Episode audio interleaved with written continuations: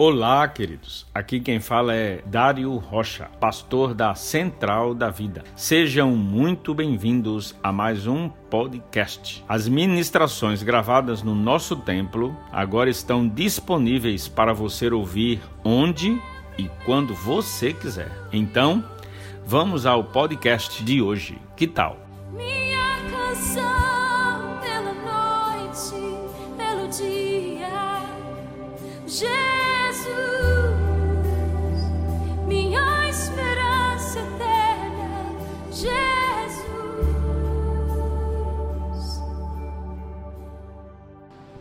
A graça e a paz de Jesus, amém? Eu quero que vocês abram suas Bíblias novamente. Gênesis 45, versículo 5. Mas vamos ler um pouquinho antes, vamos ler do 4 ao 8. Diz assim: Cheguem mais perto, disse José.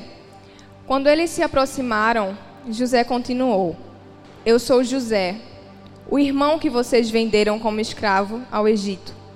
Agora não fiquem aflitos ou furiosos uns com os outros por me terem vendido para cá, pois foi Deus quem me enviou adiante de vocês para lhes preservar a vida. A fome que assola a terra há dois anos continuará por mais cinco anos, e não haverá plantio nem colheita. Deus me enviou adiante para salvar a vida de vocês e de suas famílias, e para salvar muitas vidas. Portanto, foi Deus quem me mandou para cá e não vocês. E foi Ele quem me fez conselheiro do Faraó, administrador de todo o seu palácio e governador de todo o Egito. Agora vamos voltar um pouquinho. Vá agora para o capítulo 37. Vamos ler o versículo 1 e o 2. Diz assim: Jacó passou a morar na terra de Canaã, onde seu pai tinha vivido como estrangeiro. Este é o relato de Jacó e da sua família. Quando José tinha 17 anos, cuidava dos rebanhos de seu pai, trabalhava com seus meio-irmãos e os filhos de Bila e Zilpa, mulheres de seu pai, e contava para seu pai algumas das coisas erradas que seus irmãos faziam. Nesse versículo diz que José tinha quantos anos? 17 anos. Quem aqui tem 17 anos? José tinha 17 anos quando Deus o escolheu. E aí, no versículo 5 do mesmo capítulo 37, diz assim: Certa noite, José teve um sonho, e quando contou a seus irmãos, eles o odiaram ainda mais. Ouçam este sonho que tive, disse ele. Estávamos no campo amarrando feixes de trigo. De repente, meu feixe se levantou e ficou em pé, e seus feixes se juntaram ao redor de seu, de meu, do meu, e se curvaram diante dele. Os seus irmãos responderam: Você imagina que será nosso rei? Pensa mesmo que nos governará? E o odiaram ainda mais por causa dos seus sonhos e da maneira como os contava. Pouco tempo depois, José teve outro sonho e mais uma vez contou a seus irmãos. Ou seja, não bastava a retaliação que ele recebeu dos seus irmãos por ter tido um sonho, ele vai contar de novo. O sol e a lua e onze estrelas se curvavam diante de mim. Dessa vez contou o sonho não apenas aos seus irmãos, mas também ao seu pai, que o repreendeu, dizendo: Que sonho é esse? Por acaso eu, sua mãe seus irmãos viremos e nos curvaremos até o chão diante de você? E os irmãos de José ficaram com inveja dele. Mas seu pai se perguntou qual seria o significado dos seus sonhos. Ou seja, pela o que a gente acabou de ler aqui, José ele não apenas contava os seus sonhos, mas ele contava com uma animação que os seus irmãos ficavam com ódio dele. E aí, quando ele contava qual era o sonho, os irmãos ficavam com mais raiva ainda, porque como o mais novo vai governar, nós que somos mais velhos. E o pai o repreendeu, mas tem uma coisa interessante. Jacó ficou se perguntando qual seria o significado daquele sonho, porque ele sabia no íntimo que Deus não faz nada em vão. E se José estava tendo aquele sonho, Deus estava querendo dizer alguma coisa. Então, isso, que é, isso é uma coisa muito interessante, porque às vezes as pessoas que mais nos recriminam são os da nossa própria família. São os que estão perto de nós. Sabe por quê? Porque eles sabem quem você, quem você é. E aí, ao olhar para você, ele vai dizer: Quem? Tu? Não. Pode ficar tranquilo, você não vai ser nada, não. Não, mas eu tive um sonho e eu tenho esse sonho de ser quem? Tu? Vai nada. Tudo do jeito que é, tu é assim, assim, assado, cozinhado, mal passado. Vai nada. E aí, infelizmente, às vezes os da nossa própria família são os que mais nos põem para baixo, são os que mais nos machucam, são os que mais nos desmotivam. Mas o interessante é, José não se deixou abalar por isso. José não tinha medo de contar os seus sonhos. Por mais que as pessoas o desmotivassem, não tenha medo de contar os seus sonhos. A única pessoa que pode impedi-los de se realizar obrigada, é você mesmo. Por mais que todas as pessoas à sua volta digam, você não vai conseguir, mas se você tiver decidido dentro de si, si, sim, eu vou realizar o meu sonho, esse sonho vai se realizar. A única pessoa que pode impedir os seus sonhos de serem realizados é você mesmo. Então não deixe ninguém lhe desmotivar. Pode ser o sonho mais esquisito que, que exista. Não desista, porque é o seu sonho. Não é o sonho de outra pessoa, é o seu sonho. E aí José contou os sonhos e, e houve toda aquela história. Os irmãos venderam ele e ele foi levado para o Egito como escravo. E aí no capítulo 39, vamos dar uma passeada agora na história de José. No capítulo 39, versículo 8 e 9. Essa aqui é a situação dele com a mulher de Potifar, a bendita mulher de Potifar. Diz assim: José recusou e disse: Meu senhor me confiou todos os bens de sua casa e não precisa se preocupar com nada. Ninguém aqui tem mais autoridade que eu. Ele não me negou coisa alguma, exceto a senhora, pois é mulher dele. Como poderia eu cometer tamanha maldade? Estaria pecando contra Potifar? Contra Deus. Porque ele era fiel acima de tudo a Deus, não era aos homens. Mas a fidelidade dele a Deus o fez ser fiel aos homens. Contando um pouco a situação, José tinha sido vendido como escravo. E aí Potifar o comprou. Mas ele não poderia ter se revoltado. Se fui vendido como escravo, eu vou obedecer. Esse cara serve outros deuses, não serve nem ao meu Deus, e eu vou obedecer esse cara. Vou não, vou me rebelar agora que eu estou longe da minha família. Ele poderia ter sido desobediente, poderia não ter cumprido tudo aquilo que era colocado para ele cumprir. Ele poderia ter sido um péssimo escravo, mas pelo contrário. Por quê? Porque ele era fiel a Deus. Acima de tudo, a fidelidade de José estava com Deus.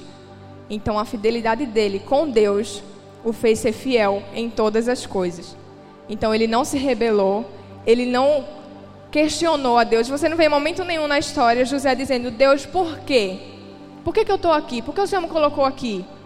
Eu não pecava contra ti, eu era fiel, eu era um filho obediente, eu era um bom filho, por que, que eu estou aqui? Ele poderia ter se rebelado, mas não porque ele era fiel a Deus acima de todas as coisas. José não permitiu que a situação externa mudasse quem ele era. Ele continuou sendo fiel a Deus, apesar de tudo. Ou seja, a vida de José mudou drasticamente. Mas José mudou?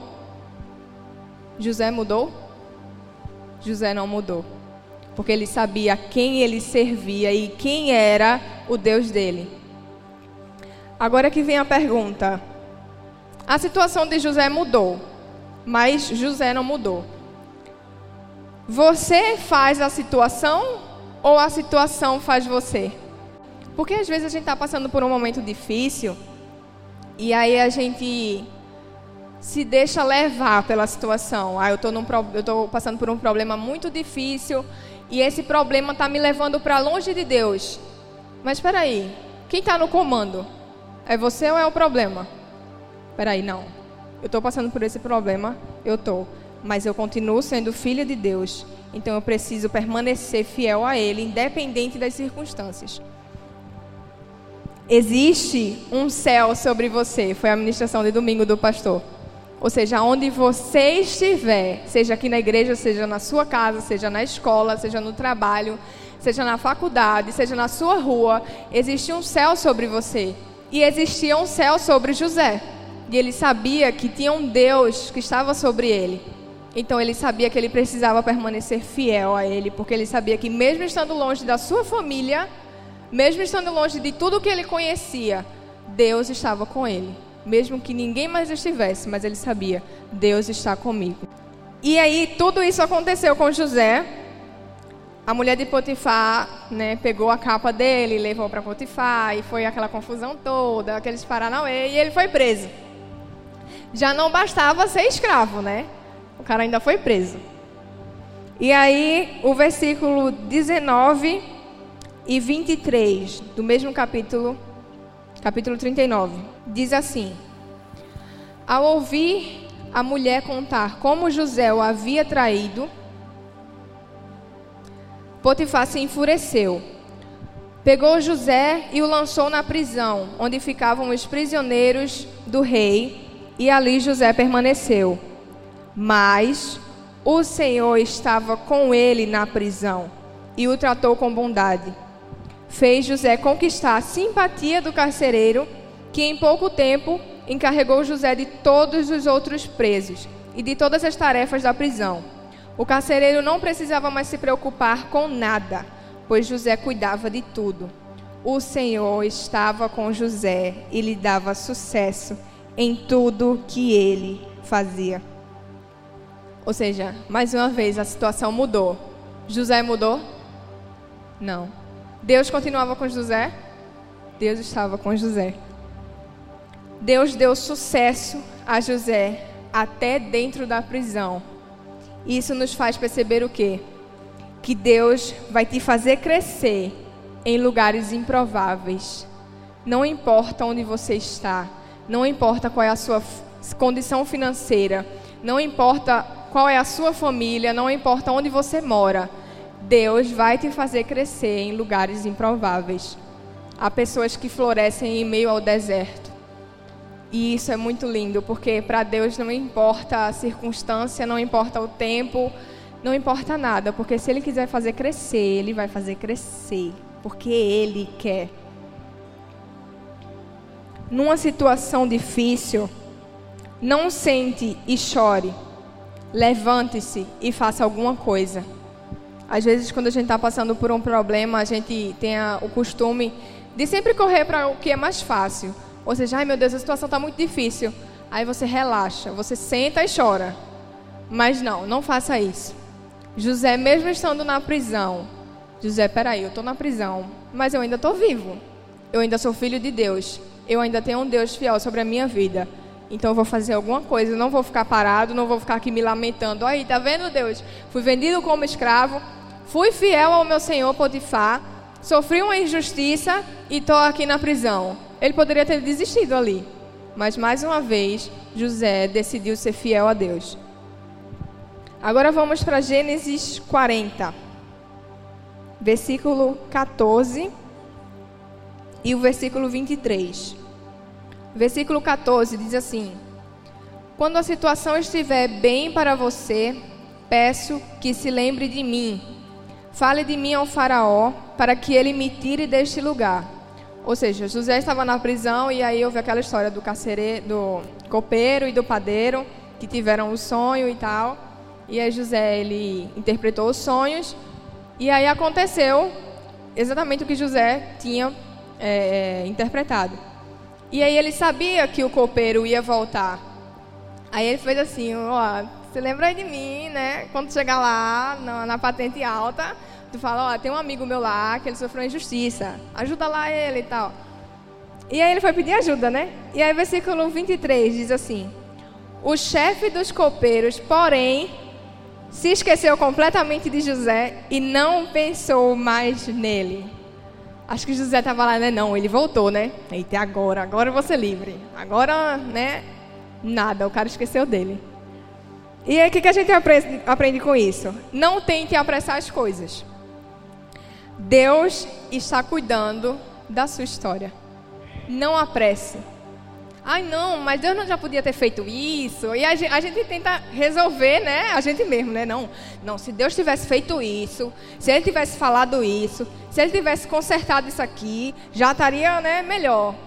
Mas não.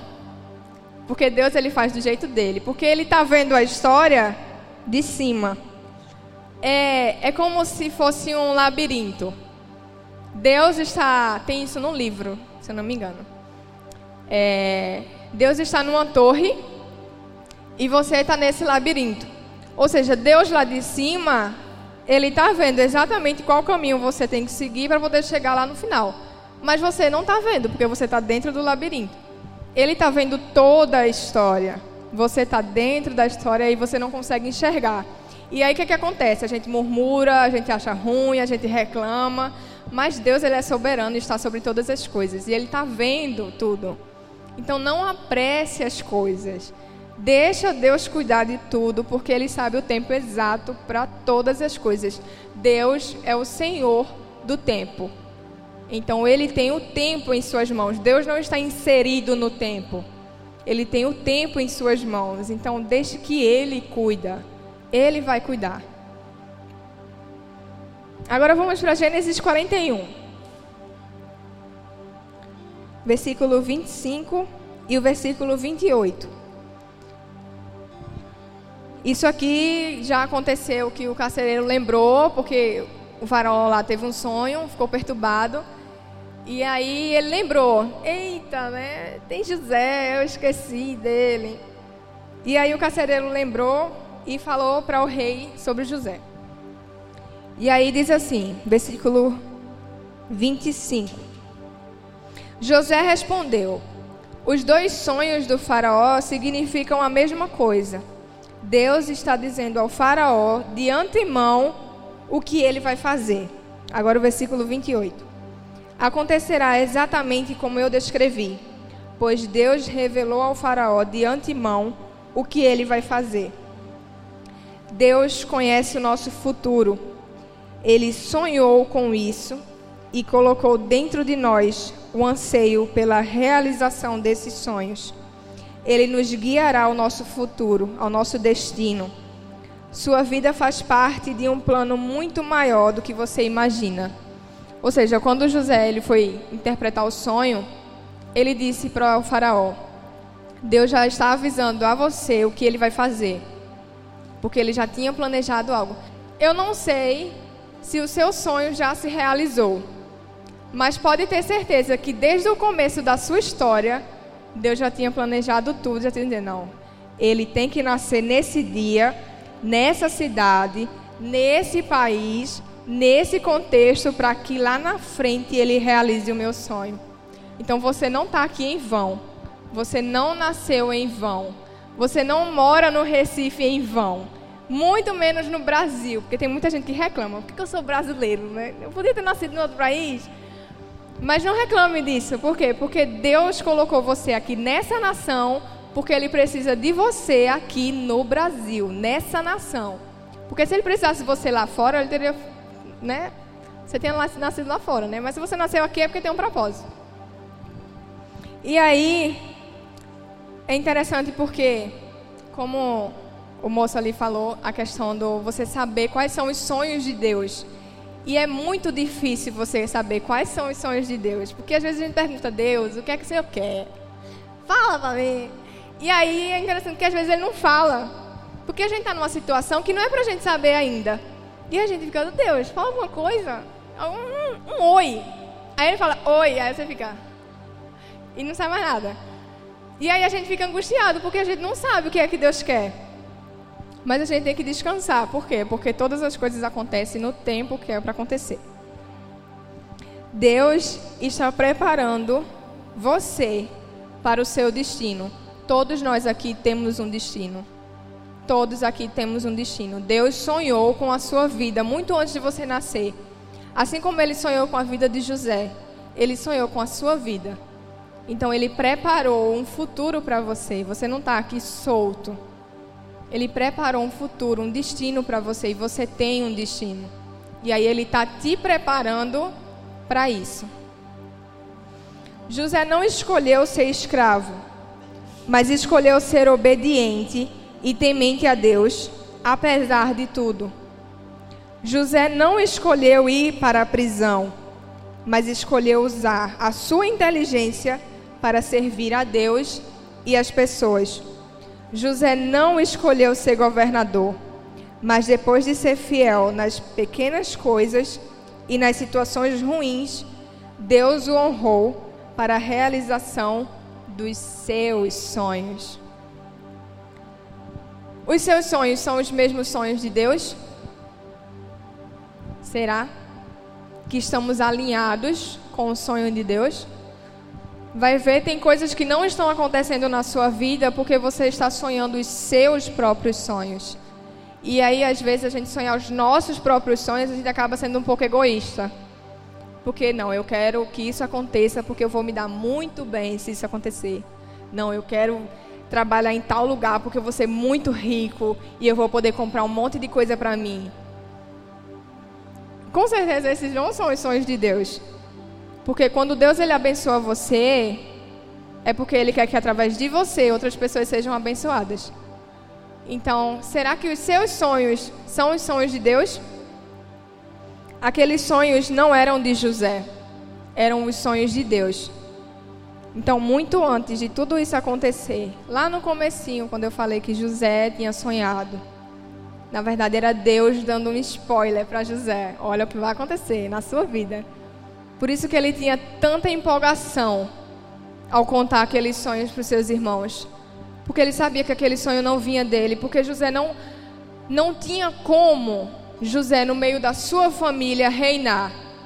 Não tinha como ele governar, ele era um dos mais novos. Impossível naquela época. Porque antigamente os mais velhos era que eram os maiores. José é um dos mais novos. Como é que ele ia governar? Então ele sabia, peraí, eu estou sonhando isso. Deus tem alguma coisa maravilhosa para fazer na minha vida. Aqueles sonhos não eram de José, eram os sonhos de Deus. Deus tinha colocado dentro de José os sonhos dele e o anseio para que aqueles sonhos acontecessem. Uma pessoa sem sonhos é uma pessoa sem destino. Ah, Rebeca, mas não tem chance nenhuma desse meu sonho se realizar. Ouse correr atrás dos seus sonhos, por mais impossíveis que pareçam. Deus tem prazer em realizar os sonhos mais impossíveis e de usar as pessoas mais improváveis. Se você se acha um improvável, fique feliz essa noite, porque Deus está olhando para você. Ah, não, o meu contexto, isso se acontecer, vai ser uma coisa assim muito assim impossível. Aí é quando Deus faz: "Oi? Me chamou? Impossível? Hã? Improvável? Cheguei." Porque Deus tem prazer em usar pessoas que são bem improváveis. José era bem improvável. E Deus fez a ele mesmo que eu quero. Os irmãos dele duvidaram. Mas quando aconteceu tudo aquilo, que os irmãos foram lá comprar comida, e aí José estava lá. E os irmãos chegaram. Os irmãos fizeram o que diante de José? Se prostraram. O sonho se realizou ou não? Se realizou porque eram os sonhos de Deus. E aí eu acho lindo quando José conta para os irmãos: Sou eu, José. E os irmãos ficam: Tudo bom? Deus faz coisas maravilhosas. Não importa qual fase da sua vida você esteja vivendo. Não se incomode com as pessoas que lhe desmotivam, com as pessoas que dizem que é impossível, com as pessoas que dizem que você não vai conseguir. Não se incomode com essas pessoas. Porque quando o sonho se realizar, você vai estar junto delas e vai dizer: O Deus que eu sirvo é o Deus do impossível.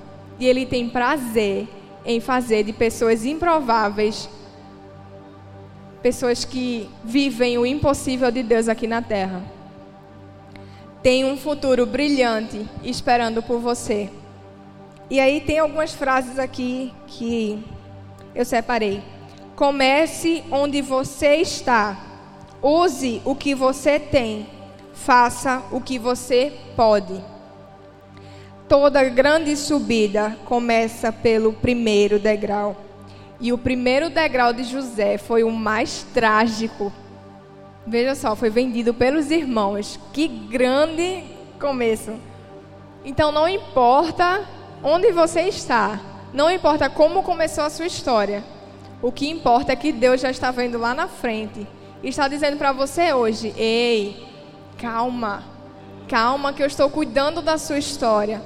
Calma, isso vai se realizar, porque eu sou o Senhor do tempo. E eu tenho um prazer em realizar o impossível na vida dos meus filhos. Fazer vale mais do que uma ótima ideia. Então não fique apenas sonhando. Ore a Deus e fale, Senhor, é isso realmente que o Senhor quer? E faça. Não fique parado, não fique se lamentando por conta da sua condição de vida. Não. Não perca tempo murmurando. José não perdeu tempo murmurando, pelo contrário, ele servia. Enquanto ele estava passando por uma situação difícil, ele estava ali servindo. Então não perca tempo murmurando, se lamentando. Não. Faça alguma coisa. E em versículo, um versículo de Jeremias 29, diz assim: Porque eu bem sei os planos que tenho para vocês, diz o Senhor. São planos de bem e não de mal para lhes dar um futuro, para lhes dar um futuro pelo qual anseio. Você não está aqui em vão. Deus sonhou com a sua vida e Ele tem belos planos para você. Então não perca tempo se lamentando. Corra atrás desses sonhos. Assim como um pai chamou seu filho e vai lá para longe e fica: Filho, vem cá, corre para os braços do teu pai. Deus está te chamando essa noite, ei, olha para mim. Não perde tempo olhando para as condições difíceis da sua vida. Não perca tempo olhando para as pessoas que estão desmotivando você. Olhe para o seu pai, porque ele está olhando para você e ele está sorrindo. E ele está dizendo: Ei, eu tenho planos de bem para você. Eu tenho um futuro para você. Não perca tempo murmurando e reclamando da vida. Corra para os braços do Pai essa noite. O Espírito Santo está te dizendo: Ei, eu estou aqui, eu quero te ajudar, eu quero te levar à realização dos sonhos do Pai. Então, que essa noite você olhe para Deus e ouça dele dizendo a você: Eu estou com você e eu vou te fazer chegar lá, porque são os meus sonhos. E se são os sonhos dele, vão se realizar. Fique tranquilo porque vão se realizar.